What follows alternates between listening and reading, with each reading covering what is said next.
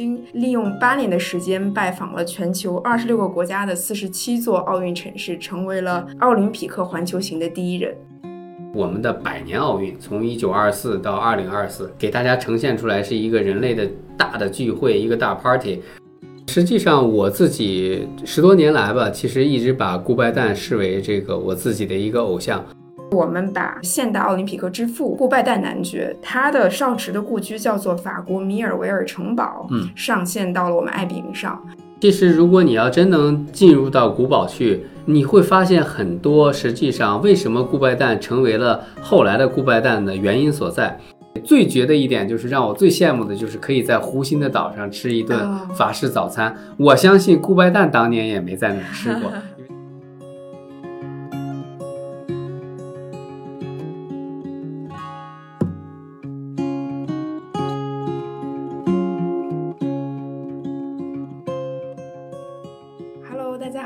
收听新一期的七点床位早餐，我是主播 Cindy。呃，这一期的节目其实有所不同，就是我们以往的节目呢，都是请到一位呃旅行达人来跟我们分享，然后他在国外的一些旅行经历和旅行攻略。但是今天因为这位嘉宾的到来。他的旅行经历呢，就是非常的特别，格局非常不一样。因为他是以奥运为名义，曾经利用八年的时间拜访了全球二十六个国家的四十七座奥运城市，成为了奥林匹克环球行的第一人。我们今天请到的这位嘉宾呢，就是我们爱饼的老朋友侯坤先生。先请我们的嘉宾侯老师来给大家打个招呼吧。Hello，大家好。Hello，兄弟你好，又见面了。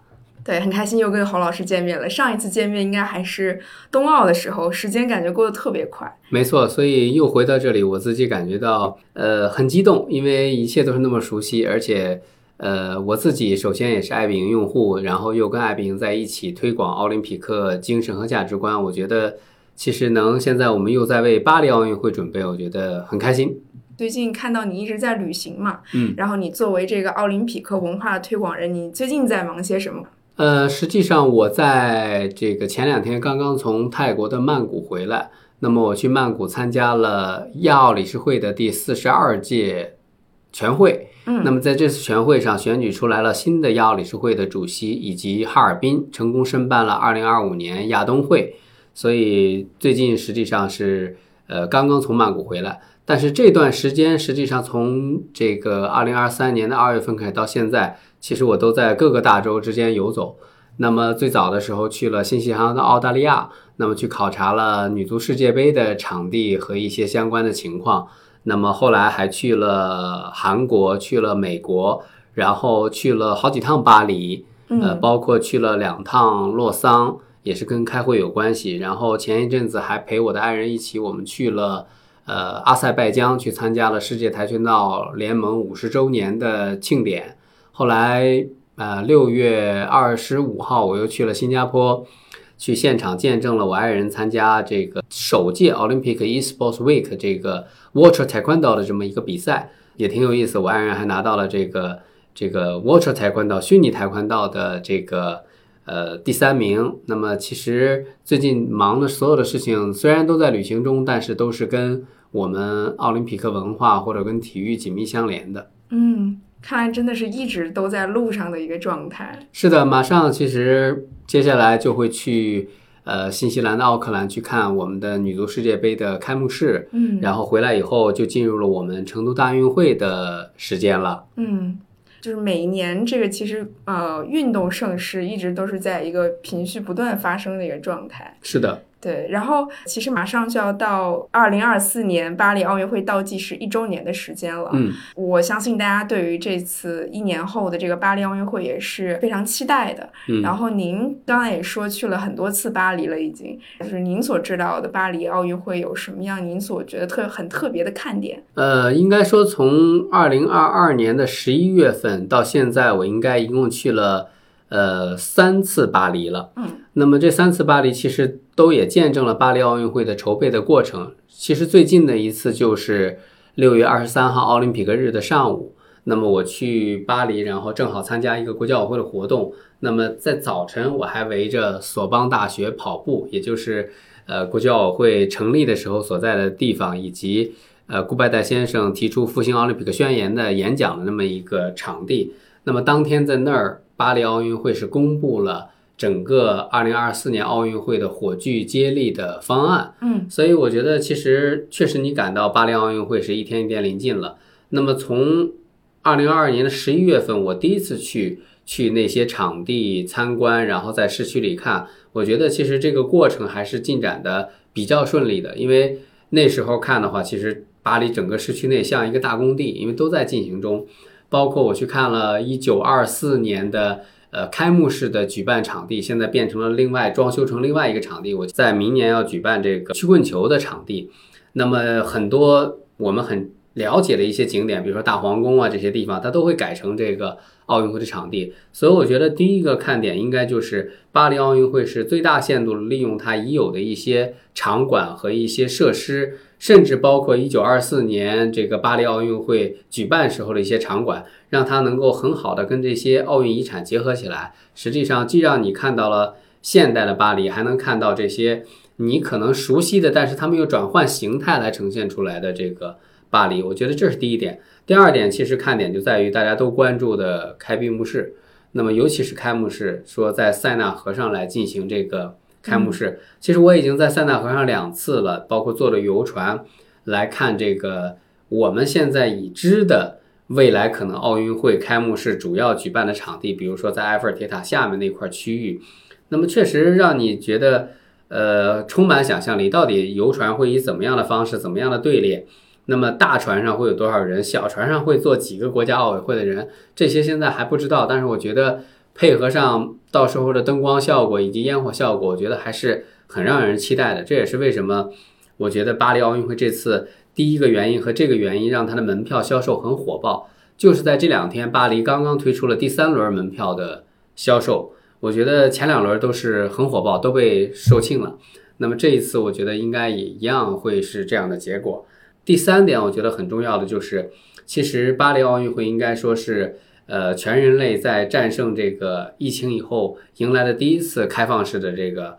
大型的奥运赛事。那么很多人都希望能够去巴黎，我觉得去观光游览，去再次感受奥运会。而且尤其巴黎奥运会这次主打的题目就是我们的百年奥运，从一九二四到二零二四。所以这其中其实有很多的有意思的内容，那么让大家能够聚集到其中。而且我相信会有很多中国的游客去。因为一九二四年一直到现在，一个是百年奥运，还有一点就是二零二四年是中法建交六十周年，所以也是一个很重要的节点。现在中法两国的关系也非常好，所以到时候我相信有很多的中国游客会去巴黎游览，去法国参观，然后去看奥运会。所以这一切的一切，其实都会给大家呈现出来是一个人类的大的聚会，一个大 party，让大家让巴黎沉浸在整个欢乐的海洋中吧。嗯。刚才侯老师说的这个盛况，我们作为平台端也是感同身受。就是在巴黎奥运会前两次放票的这个时候，我们在平台上也看到了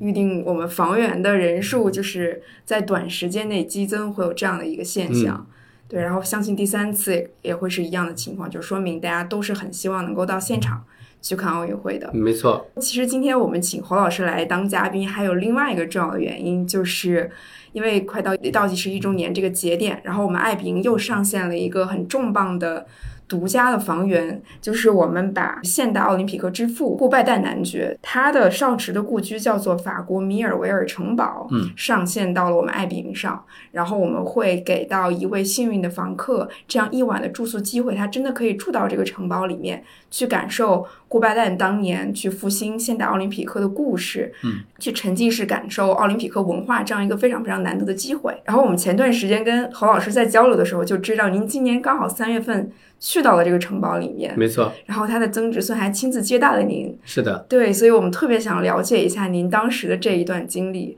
给我们来就是讲一讲您当时去到这个城堡是怎样的一个感受。嗯，呃，实际上我自己十多年来吧，其实一直把顾拜旦视为这个我自己的一个偶像。呃，我在很多时候接受采访的时候，经常会提我说我自己就是奥林匹克事业的一个受托人。那么，奥林匹克事业其实是为全人类的和平、为全世界的这种一个人有尊严的社会在发展的这么一个很重要的一个文化活动。其实这些所有的理念，包括现代奥林匹克的重要的精髓所在，其实都是顾拜旦先生所提出的。所以他的思想和他的方向，其实尽管已经他已经这个过世很久了，但是依然是影响着现代奥林匹克运动的发展。那么，首先我就是他的一个头号粉丝之一。那么这是第一点。第二点呢，我在今年的一月二十八号，恰巧也成为了国际顾拜旦委员会的委员。那么我也是这个委员会从一九七三年成立以来首位中国籍的委员。那么其实这也是我申请了很多年的一个结果。我觉得我愿意去做奥林匹克文化和顾拜旦精神的这么一个推广的使者。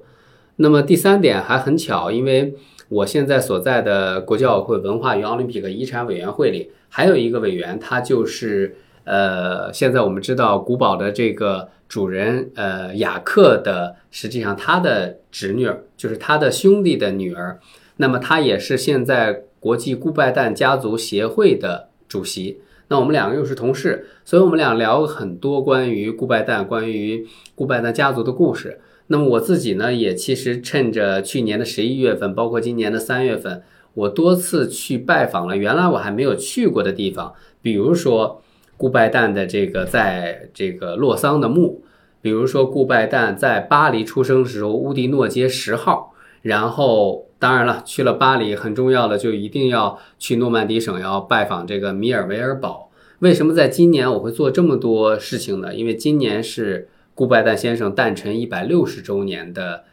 特别时候，他是出生在一八六三年的一月一号。那么今年我也想通过这些活动来给呃顾拜旦先生诞辰一百六十周年做一个纪念。那么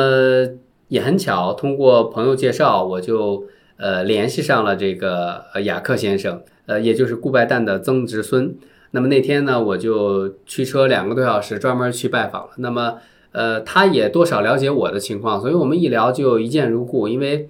呃，他也说说已经很久了，北京奥运会呃结束以后，他是说他就没有印象还有中国人来拜访过这个古堡，所以他很欢迎我。他和他的夫人一起在这个古堡接待了我。来的时候，其实那个时候古堡已经重新装修完毕了。那么他说这个是国际奥委会加上这个法国的体育文化部门。呃，再加上联合国教科文组织，可能一起巴黎奥组委都给他出钱进行了翻修，因为这是很重要的顾拜旦的一个生活的一个痕迹所在地，而且最关键的是巴黎二零二四年奥运会，这也是推广奥林匹克精神的一个重要载体所在。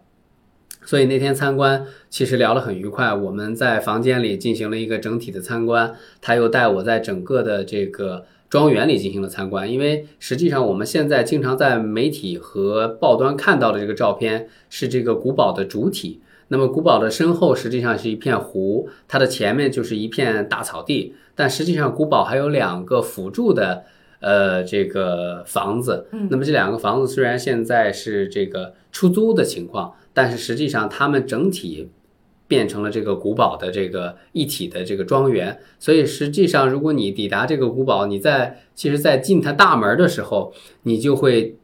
已经进入到属于它的整体的区域了。但是进了大门以后，你还要再开车走一段，才能真正走到了这个古堡的所在地。所以那次参观，其实让我对呃顾拜旦男爵的生平经历以及他到底如何他的童年影响到他未来的发展。以及包括他在这个古堡里住的哪个房间，其实我都有了进一步了解。嗯，那我在去了以后，因为这个相谈甚欢，所以这个雅克和他的夫人也说，他们希望邀请我们一家带着我的女儿一起能去住一下。他说我们会把最好的房间留给你们，让你们来住一下。那么当时也是北京冬奥会刚刚结束一年多。为了表达这个中法之间友谊和我对顾拜旦先生的一个崇敬，我当时还把一把北京2022年冬奥会的火炬作为礼物送给了雅克先生。后来他也专门拿着火炬在这个这个古堡的外面还拍了照片。那么去那儿我还看到了当时雅克的父亲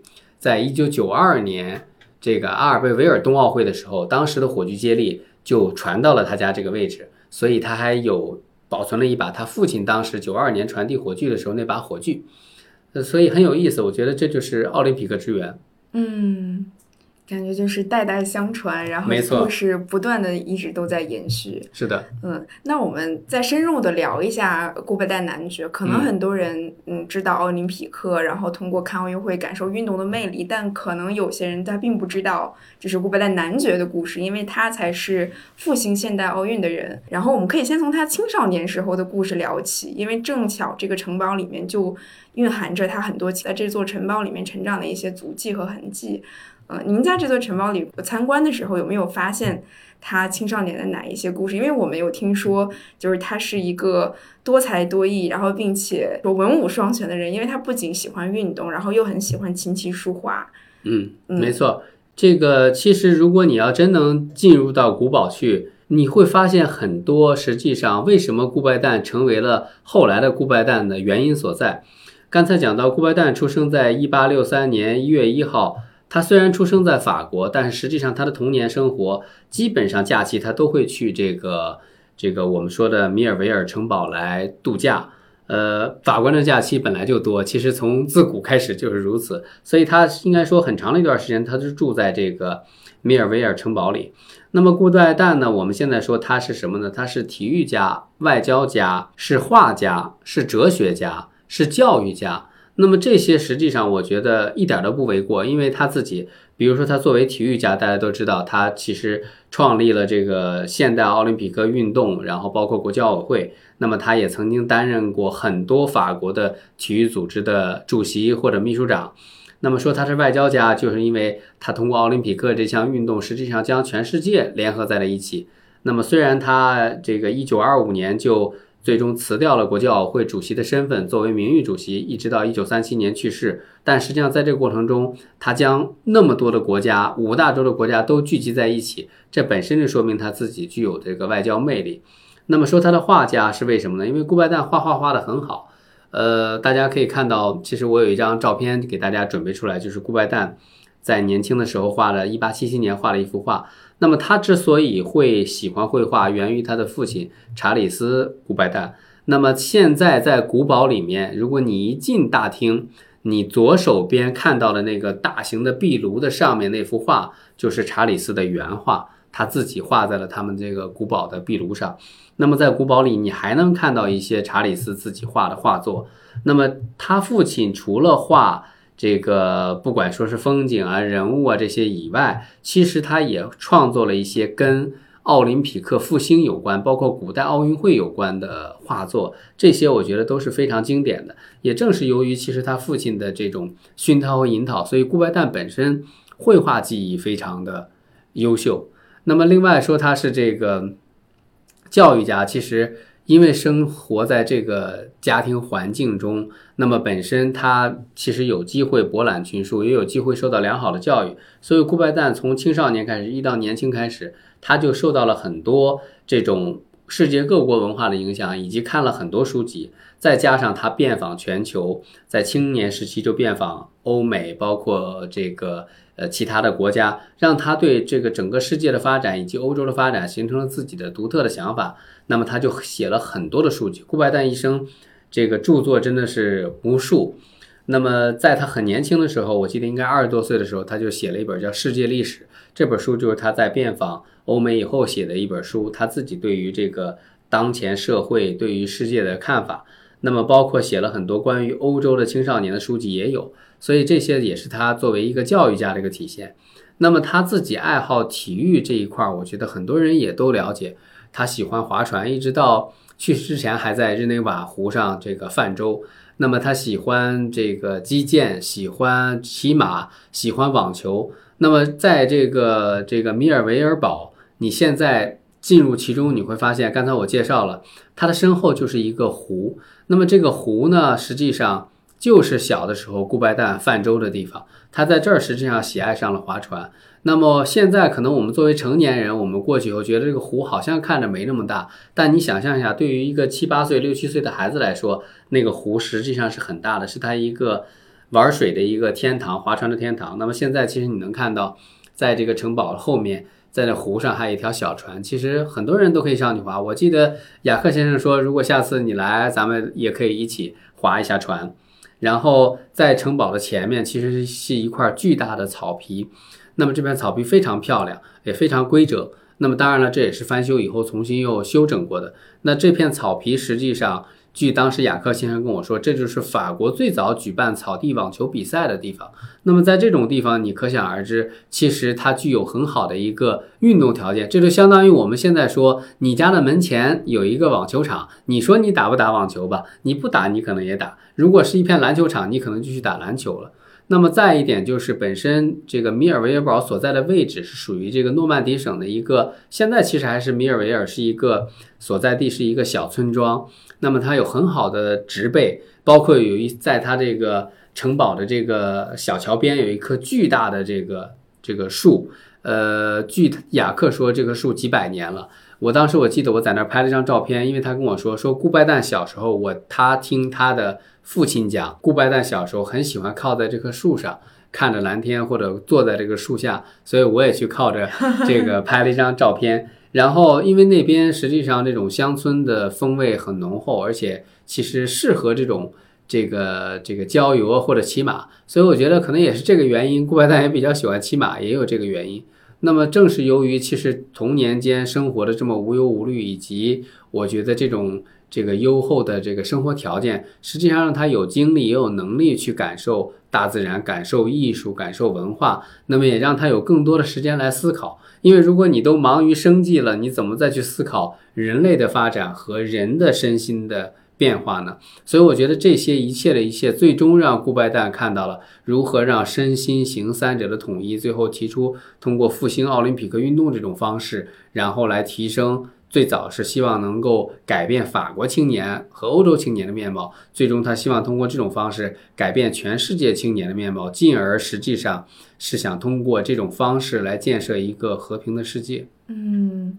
我真的是挺羡慕顾拜旦的，感觉他也是个时间管理大师，就是没错，可以有这么多的爱好，这么多的头衔。对对，估计大家听完了顾拜旦的故事，就给自己找借口，说我不带不爱打网球，不会不爱骑马，就是因为没有场地。对我只能在家做 keep。对，所以其实你会发现，就是我当时去完这个故居以后，我记得特别清楚，我是去完以后第二天我就从巴黎飞到洛桑去开会。二三月二十四号那天，正好我早晨跟巴赫主席约了一个早餐会。我们俩吃早餐的时候，我就给他看洗出来的照片，我和雅克在一起，然后在这个顾拜旦故居这个合影。巴赫主席跟我说，他说我很羡慕你，因为直到现在我也没去过那儿。他说我也希望有一天能够去那儿。而且这一次巴黎奥运会，我刚才讲的六月二十三号我在巴黎的时候，因为我就就住在索邦大学的斜对面。他的索邦大学应该呢是他的，呃，我觉得像是北门，应该它的北门斜对的那个酒店就是我住的地方。那么在那儿当天搞了火炬这个整个路线的发布上，其实未来这个米尔维尔堡就会作为一个火炬传递的一个很重要的一个传递点。那么这也将是自一九九二年阿尔贝维尔冬奥会火炬接力以后再次到访那里。所以我觉得这个跟奥林匹克是紧密相连的，就是你可以说顾拜旦有很多的故居，有很多的这个工作的地点，因为毕竟一九一五年之前，国际奥会的总部是在巴黎，是为了呃避免一战的这个损害，所以才最终迁到了这个我们的说的洛桑，现代奥林匹克之都。现在，但是米尔维尔堡绝对是一个能够跟奥林匹克讲述。这个奇妙故事的一个地方。嗯，我记得雅克先生他自己也说过，就是或许很很多人其实就是说嘛，米米尔维尔城堡它本身就是现代奥林匹克诞生的地方，对，会有这样的一个。一个这么重要的一个地位，所以说，就这次我们艾饼提供的这个机会，这个能够住进去的幸运儿，其实这个机会是非常非常难得的。而且刚刚就是侯老师讲到他门前的这个草地，然后以及呃房子后面的这个小的小湖泊，其实艾饼也精心考量了这些顾拜旦曾经住在这里面他的一些生活习惯，所以我们会在这个草地上为这位房客打造一个小的网球场，所以你真的可以在这个草地上体验跟当年。顾拜旦一样的这个运动，他最爱的这个运动网球。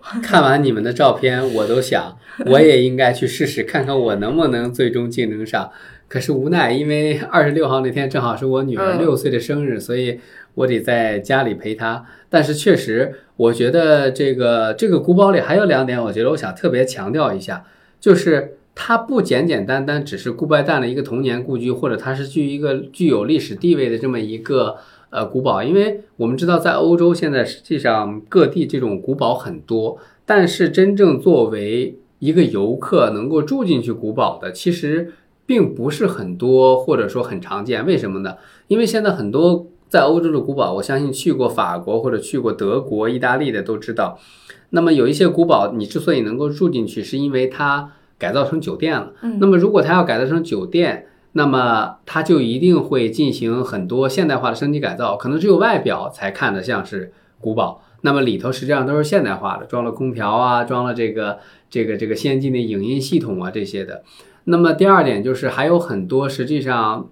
稍微大一点的古堡，不知名的不是酒店的，它可能就变成酒庄了。所以它实际上可能又是一个配合酒庄啊或者这种艺术品的地方。但是米尔维尔堡它很好的保留了这种古朴的风貌。雅克夫妇其实他们俩住在这儿，但是他们把这个古堡里面的设备保持的非常有滋有味儿。你比如说它的大长桌，我那这有一张照片，大家可以看到我们在一起聊天的这个这个客厅里的大长桌，那条条案其实你坐上去你就能感觉到历史感了，它应该是具有很长的历史的一条这个纯木的条案。那么我还特意观察了，因为当时我记得三月份去的时候还有一些冷，巴黎，所以它的暖气还开着，它的暖气已经超过一百多年了，是那种最原始的，我们现在已经看不到的这种古铜色的，我觉得应该是古铜色的或者是铜制的暖气片，嗯就是最原始那种，它还在使用。那么这个本身也不一样，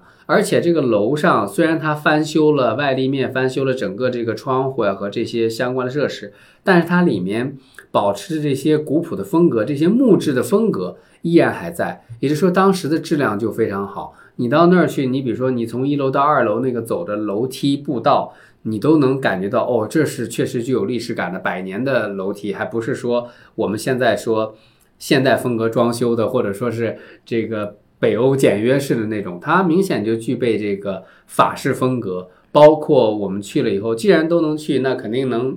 吃到雅克夫妇做的早餐嘛。那么你就会在屋里，他的厨房你都能看到这种不一样的当年那种上百年前的小厨房的位置。当然了，咱们爱比营我觉得也做了最绝的一点，就是让我最羡慕的就是可以在湖心的岛上吃一顿哦法式早餐。我相信顾拜旦当年也没在那儿吃过，因为当年没那个湖心。但是确实，在那个湖心的位置，如果去观察四周的话，首先古堡、草地，包括整个庄园的这个周围的环境都会映入眼帘。其实，在夏天如果有那么一种感觉，确实是独一无二的。嗯，对，看侯老师他那个自己抢不上，然后又给大家多留了一个机会，抢定的机会，所以拼手速的时候到了。对，我相信会有很多人加入其中的。对，然后这个预定通道是会在我们爱饼的 APP 上，然后在七月十九号的凌晨零点开始。哇，好多人都睡不了觉了。对，那这样的话，我觉得 这个欧洲人合适了，因为他们正好是白天哈。对对，不过我相信就是有热情的人还是会守在手机前，然后大家就是拼手速吧。没错，对，然后我们可以再回到那个顾拜旦先生，嗯，呃，我们再聊一聊跟他有关的一些历史，嗯就是他当年在、呃复兴现代奥运会的时候，会不会经历一些困难？这嗯其中他经历哪些？您是否可以给我们讲一讲？呃，实际上顾拜旦，说实话，他复兴奥林匹克的过程，应该说从头到尾都充满了艰辛。为什么这么讲呢？因为虽然大家讲过他童年生活非常的这个优渥，而且享受了很多他的家族带来的这个荣光。其实那个时候他有这个这个他的父亲就是男爵，那么他的家庭的条件也比较好。但是说实话，其实到顾拜旦这个青年左右的时候，其实他的整个家族是在走。呃，慢慢走向这个这个衰败的，不能说完全的衰败了，但是他确实是走在走下坡路。而且顾拜旦由于他自己特别喜欢这个执着于做复兴奥林匹克这块的事儿，所以他把他的大部分的时间和精力和他的朋友圈和资源都拿出来投入到这儿了，一直到他实际上在去世，其实他都在不断的往奥林匹克事业里在在投入着。虽然奥林匹克事业能够从这个从无到有，再到发展壮大，那么我们看到可能是全世界共同努力的结果，但是这其中首先是这个顾拜旦的这个一己之力。那为什么这么讲呢？其实我觉得我现在把跟顾拜旦有关的这个阶段，其实分为三个阶段。第一个阶段就是在一八九四年国际奥委会成立之前，那么顾拜旦实际上在这个十九世纪末期，这个在一八六几年、七几年的时候。实际上，他刚刚出生的时候，那段时间是他的黄金时间嘛，一八六三年。那么，但是实际上到了一九一八八零年再往后的时候，那段时间是他思想开始成熟期，他开始想到我们像就像我们这个这些进步青年在当年一样，他想到的就是，虽然他想到不是救亡图存，但他想到的是如何能够让青年人改变面貌，让法国能够更加强大。那么，所以他才游历各地以后。去看探访到底什么方式能让大家更健康？后来他觉得，哎，体育这一点确实是因为我我个人分析，顾拜旦可能也是看到自己的这个成长。顾拜旦本人实际上身材非常矮小，他只有一米六二或六三左右的身材，但是他自己非常喜欢体育，所以他实际上他就发现，哎，其实我即便是这个身材并不高大，但是我通过体育的方式，我能让自己。精神上和心理上和生理上都非常的健康，那么他就希望通过了解到，哎，那时候正好他也了解到了这个，这个有这个考古学家这个挖掘了古奥林匹亚的遗址，在慢慢把古奥运会的这个精神和灿烂文化呈现出来。他在去各地访问，尤其是在去英国文洛克访问的时候，了解到了。这个奥林匹克运动可以通过这种方式来执行，所以他就坚定了自己要复兴奥林匹克的这个信心和勇气，所以不停的在各地游说，包括法国政府，包括希腊政府、希腊王室，因为复兴这种运动它必须要花钱的，一定的。那么在一八九二年，他首次在索邦大学里提出了叫复兴奥林匹克运动这个著名的这个发表这个演讲。那么其实发表完了以后，当时很多人还是。不是特别理解他，但是也有一些有识之士和明白这个事情未来发展的会支持他。但是，一直到一八九四年国际奥会成立，以及到一八九六年首届现代奥林匹克运动会开幕，实际上九二到一八九六这四年里，实际上他付出了艰辛的努力。这个按咱们自己中国人话讲，叫求爷爷告奶奶，终于找到了这个支持者，不管是他的朋友还是希腊王室。这个终于让现代奥林匹克运动能够复兴。那么，其实一直到两现代奥林匹克举办两年之后，也就是呃一八九八年，其实在这段期间，其实顾拜旦一开始他并不是国际奥委会的主席。嗯，那么第一任主席是希腊人的维凯拉斯。那么直到首届现代奥运会闭幕以后，其实顾拜旦才接任了国际奥委会主席，也就是一八九六年之后，顾拜旦才当主席。那么实际上，在第一个阶段，我个人认为，就是在他当主席之前这段阶段，主要靠个人的魅力和他的资源、朋友圈，通过他自己在出钱出力，然后首先是想将奥林匹克复兴起来。那么第二个阶段，我觉得其实可以理解成，就是从这个一八九六年首届奥运会举办结束以后，一直到他一九二五年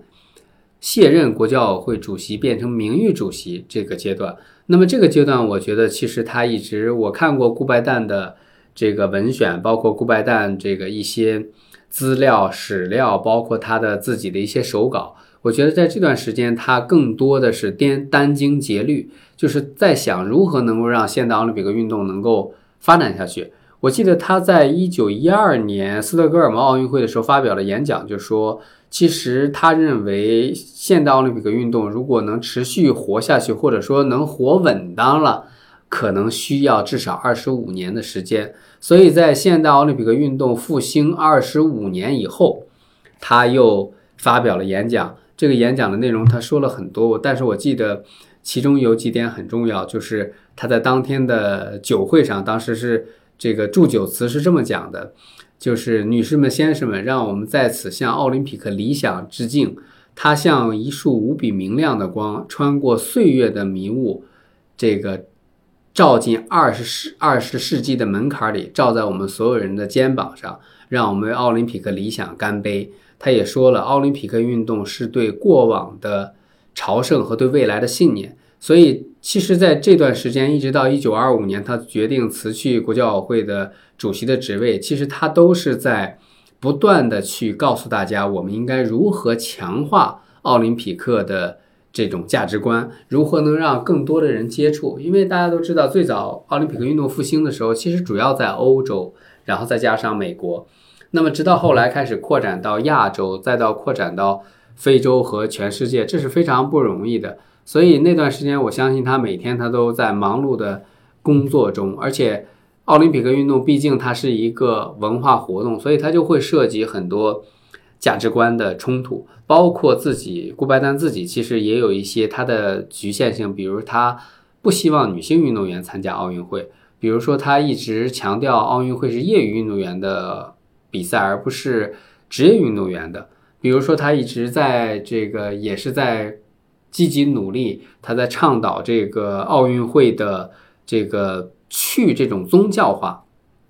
不要每届奥运会在哪举办，他就跟本国的宗教相结合，因为毕竟这是个全人类的活动嘛，所以这些一切的一切，其实他都在不停的这个思考着，而且在奥运会不断的这个举办的过程中，他也在不断的给奥运会升级。比如早期我们当时只有奥运会的时候，可能没有现在我们认为习以为常的，还有运动员村、还有宣誓、还有入场式这种活动。但慢慢的，其实都在不停的加入其中，包括后来的火炬接力和我们的释放这种和平歌的这些这些活动，其实都是在不断的升级中，它在体现出来的。这些通过我们现在我自己的一些研究资料和。顾拜旦的一些手记呀，还有他的一些言论，我们其实都可以看出来到底是为什么。那么这个期间，我觉得是顾拜旦作为国际奥委会运动的最高领导人的阶段，我觉得是殚精竭虑。那么第三个阶段，实际上就是他从二五年退去主席，变为名誉主席，一直到一九三七年他去世。我觉得这段时间，其实他虽然退下来了，但是我觉得他还在。呃，坚定不移地为了自己的理想而努力。虽然那个时候他已经有点穷困潦倒了，因为他把所有的钱都奉献给奥林匹克事业了，而且他的家庭还不是很幸福。他的这个两个孩子其实都让他其实觉得有一定程度上很遗憾。那么他的包括他的这个夫妻生活也不是特别的美满，他和他的妻子后来也有很多的这个争吵。但是依然，他还在不停的希望能够坚持的、坚定的把奥林匹克事业推动下去。这也是为什么他能够在后期坚定的支持，开始在柏林奥运会开始火炬接力的传递的活动。那么，包括他在去世前还在和奥林匹克运动未来的这些领导人们保持的联系。其实很有意思，很多人都以为顾拜旦只是。奥林匹克之父，或者很多人甚至认为他是第一任奥林匹克委员会的主席，但实际上他不是。可是顾拜旦的影响力，其实他是影响涵盖到了到什么时间呢？其实一直涵盖到了呃这个二十世纪的七十年代。为什么这么讲呢？因为我们说从这个维凯拉斯开始，到顾拜旦，到这个巴耶拉图尔，再到这个。这个包括在后来的这个布伦代奇，布伦代奇结束以后才是基拉宁，才是后来的萨姆兰奇。那么一直到布伦代奇这个时代，其实布伦代奇在年轻的时候都是跟顾拜旦一起的战友，都是一起在想如何能够推广奥林匹克运动，推广奥林匹克向着更好的方向发展的。所以实际上你会发现，其实他的影响和他的思想一直影响到了。这个二十世纪的七十年代，那么也是因为这种影响，其实到现在都持续存在。现任国际奥委会主席巴赫博士也是极力的推崇顾白旦的思想，他也在极力的希望奥林匹克运动能回归奥林匹克运动的本质，那么强调运动员的中心作用，强调奥林匹克这种和平思想的和平作用。所以我认为这些其实这三个阶段，虽然我们说每一个阶段顾白旦是不一样的方式存在。于奥林匹克整个运动中，但是我个人认为，这这每一个阶段其实对他来说都很艰难。虽然他也享受奥林匹克带给他的荣光和这些巅峰时刻，但是不管怎么样，其实他依然还是在为奥林匹克运动发展，在每天都在思考着。我们现在看到了很多资料，就拿我们中国而言的话。其实顾拜旦很早的时候就想如何让中国人能参与到奥林匹克运动中来，这也是为什么其实他在没有到访过中国的时候，他在最早的时候就关注了当时在这个一九一三年在菲律宾马尼拉举办的首届远东运动会。那么这届运动会上，当时这个中国人伍廷芳，当时是民国的外交总长，他就提到了他的名字，因为伍廷芳当时是首届远东运动会的这个会长。那么那一届远东运动会是中国、日本和菲律宾联合举办的。今年杭州亚运会要庆祝一百一十周年的庆典，就是追溯到一九一三年的那次活动。那么一九二二年，他又提名了中国的王振廷作为首任中国的国际奥委会委员。其实这一切的一切都是在跟其中相关联的，包括一九三二年中国能够最终派遣一个运动员参加洛杉矶奥运会，三六年有一个大型的代表团去，其实这些都是。他在很多文章里都提到了，就是像中国、日本和韩国这样的东方国家能够参与到奥林匹克运动中来，实际上对奥林匹克运动的发展是做出了巨大的贡献的。所以你会发现，老爷子其实在后期他也在思考着到底如何能够给奥林匹克事业 做最多的贡献。嗯。这也跟我之前就是了解顾拜旦的故事、生平故事确实很不一样，就是更加的全面。嗯嗯，然后感觉他就是一直在为一件他是全人类的理想，然后做一件事情，一直在努力。我其实应该说很多年了，我一直是把顾拜旦自己的人生格言作为我自己的微信签名，和很多时候我都在提。大家都知道，现代奥林匹克之父顾拜旦提出了奥林匹克的口号。更快、更高、更强。后来在这个疫情期间，巴赫主席国际奥会觉得应该加上一个破折号和更团结。那么现在变成了这样的，这是奥林匹克的口号，但并不是奥林匹克，并不是顾拜旦先生自己的人生格言。顾拜旦先生自己有自己的家族的会徽，有自己的家庭，有他自己的人生格言。他的人生格言其实也很简单，就是远见卓识，实话实说，坚定执行。这就是他的这个人生格言，所以他其实一直以来也是按照这个方式在执行的。所以你会发现，如果他看不到这个刚才讲到透过岁月的迷雾能看到未来人类的发展，他就不可能提出一个复兴现代奥林匹克运动这么一个说法。直到现在，我们回过头来看，全世界能够代表全人类共同价值观的，只有五环和奥林匹克运动这一个。能够代表全人类共同能够团结在一块儿的价值观。嗯，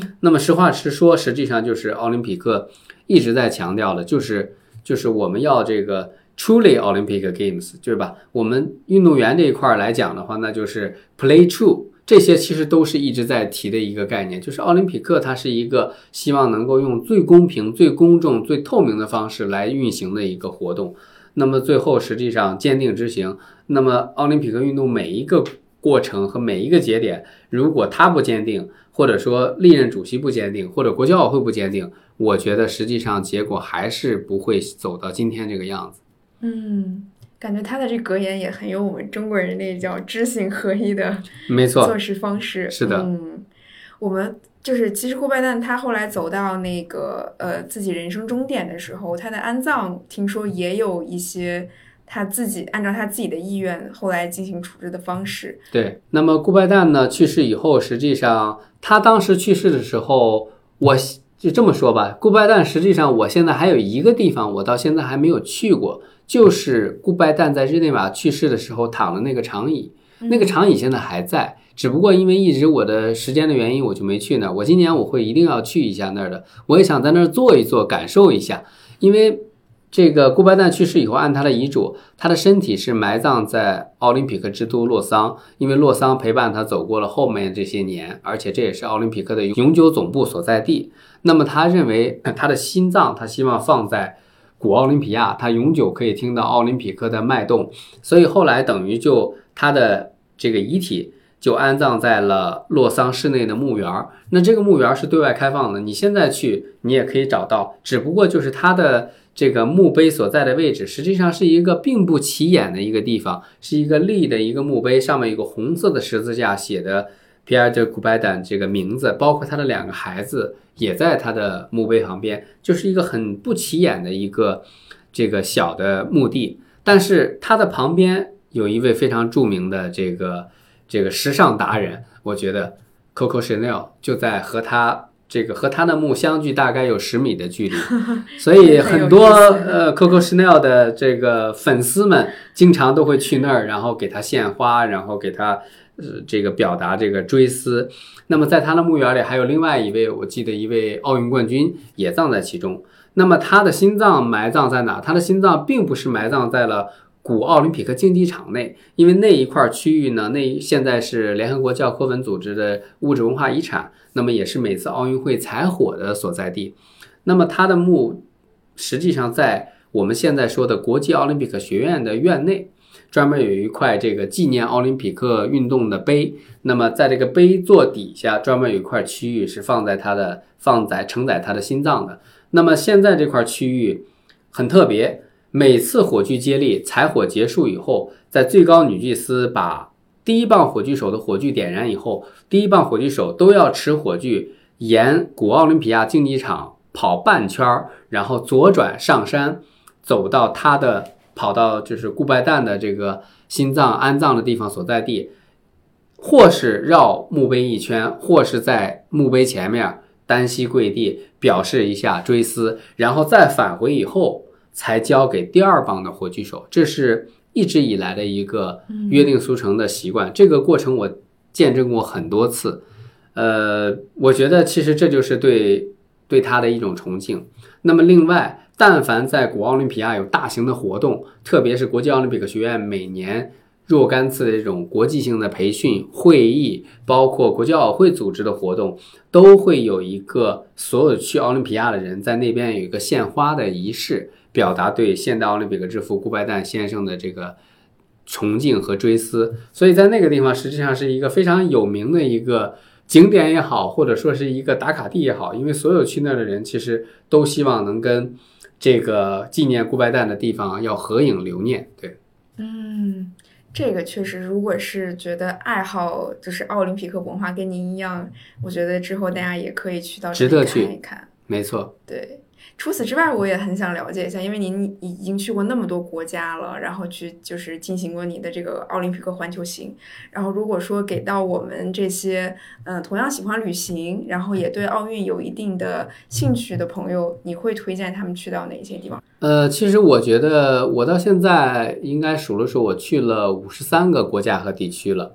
那么奥运城市，刚才你也讲到了，现在一共在全球二十六个国家有四十七个奥运城市。马上我们这个二零二四年，我们会迎来一个江原道这个冬青奥会，等于又多了一个城市。然后还有二零二六的这个塞内加尔。嗯，那么这些其实我觉得奥运城市，我我建议大家都可以去。为什么呢？因为夏季奥运会的城市大部分都是在发达国家的发达城市，嗯，来举办的，所以这些城市本身就很现代化，本身就这个很有看点，所以去那边旅行，我觉得特别好。那么冬奥会的城市呢，往往早期的冬奥会都是在这些这个欧美的冰雪小镇上举办的，它并不是可能很多并不是像这个圣莫里斯这样的属于一个呃稍微知名一点的这个冰雪度假胜地吧。嗯，但是实际上你像格罗诺布尔、像这个斯阔谷这地方，其实也是非常值得去的，因为它。本身它所在的地区和文化，它就可能跟那些大型城市可能远离了喧嚣以后，你会更多的亲近于自然。你包括格勒诺布尔，很多喜欢徒步的人，我就建议去，因为格勒诺布尔举办完冬奥会以后，虽然它是一个大型的这个这个怎么叫大学城，然后有很多工业化，但是实际上它的自然条件也很好。它的现在，比如说当年的大跳台，现在都是一个。这个荒废的徒步的打卡的一个很有意思的地方，你可以徒步攀登上大跳台以后，看到一切都荒废的样子，但是又置身于自然之中，让你感觉到人与自然又结合，还有点探险的感觉。嗯，所以其实这些地方都很有意思。而且其实我自己去过这么多国家和地区以后，我还是强烈的建议大家，你在去之前做工作。最好是能找到这些景点或者这些奥林匹克公园所在的附近，预定我们爱比营的民宿，因为你会发现，其实最有意思的在于，你去订民宿的同时，不光是能找到最好的位置，可能它还有比呃好一些酒店的这个价格的优势。还有两点我觉得很重要，就是第一点，民宿的主人一般都是当地人。他们会给你讲很多当地的一些特色和特点，会给你们点到很多可能在这个我们说一些社交分享平台上，或者说是一些这个知识帖中不知道的地方。哪怕他就跟你说，从我家门口下去走后门，然后到后面的山坡，你不用买票，或者说你可以从这边出去以后，你能够更近的到达。哎，那个地方在墙角上，现在还有一个当年奥运会的纪念牌儿。我觉得这些都是很重要的。其实因为这些在我的呃游历过程中我也看到过，你不去问的话，你就不知道这些东西会在哪。还有第二点就是，我现在发现，其实。酒店一般见到的地方都是相对来说，它得考虑到交通便利、人流的这个这个这个便捷度。但是民宅和民宿它可能就不一样了。也许这个民宿开开窗户就能看到这个体育场，也许这个民宿下了楼就是体育场的后门，这些都是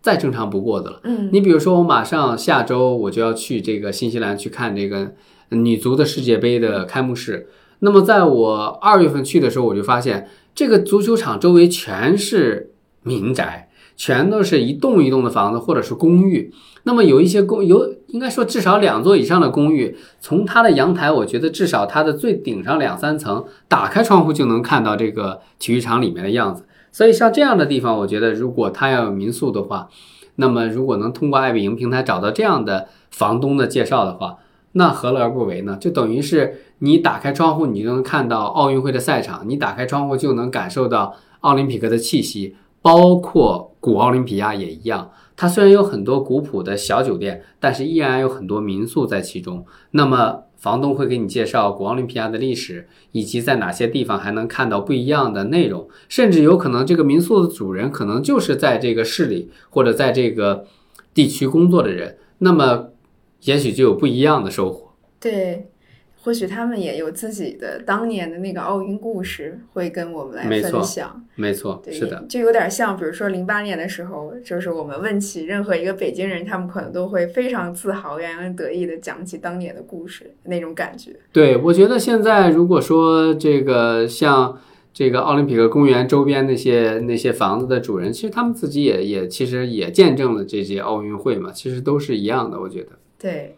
那零那个二零二四年的巴黎奥运会，您会怎么参与？以什么样的方式？嗯，我觉得首先巴黎二零二四年奥运会，我是一定会去，而且我一定会带着我女儿去，因为我女儿正好是在开幕式那天，她会过七岁的生日。我觉得这也是一个很好的一个生日礼物，因为她毕竟是出生在我们这个奥林匹克家庭，也跟随我们一起去看了那么多。体育的赛事啊，活动啊，所以我觉得，我希望能带她去感受巴黎奥运会。第二点呢，就是我觉得更多的我可能会是一个活动的组织者或参与者，因为我们现在计划在巴黎奥运会期间，我们有很多的可能涉及到展览和文化的论坛。那么刚才也讲到，明年又是中法建交六十周年，所以我觉得介于中法之间友好的民间往来的活动也会很多。所以当然了。我也会作为一个观众去看比赛，我更希望是像刚才讲到的这个开幕式到底是如何在塞纳河两旁观看这个开幕式，然后给我们自己的中国体育代表团加油的。其实这都是一个到现在为止，我觉得都是一个神秘的问号。嗯，因为这个我跟很多的巴黎的朋友最近都在聊。那么，如果说按国家代表团，中国代表团一定是一条独立的大船，但是还有很多的代表团，他就一个人、两个人，甚至三个人、五个人。那么，是不是他要组成一个船？那要组成一个船，国旗怎么个放法？人怎么个站法？对吧？这些我觉得其实都是一个这个问号。还是说，因为我知道巴黎奥运会有很多的沿河两岸的地方是不要票的，那么只有出发点和可能结尾点是比较重要的地方。但是即便如此的话，那到底大家看的东西有什么不同？我觉得这些都需要去看，而且现在巴黎的酒店太贵了，我觉得大家最终还是，我建议还是选择这个民宿，然后这样的话可能会从综合角度考虑的话，可能会节省出来更多的资金来看更多的比赛，或者能走访更多的地方去感受更多的这个法式文化吧。嗯，是的。而且明年的民宿现在也就是，如果你有已经有这个比赛的门票或者开闭幕式的门票，也那就赶紧去爱彼下单吧。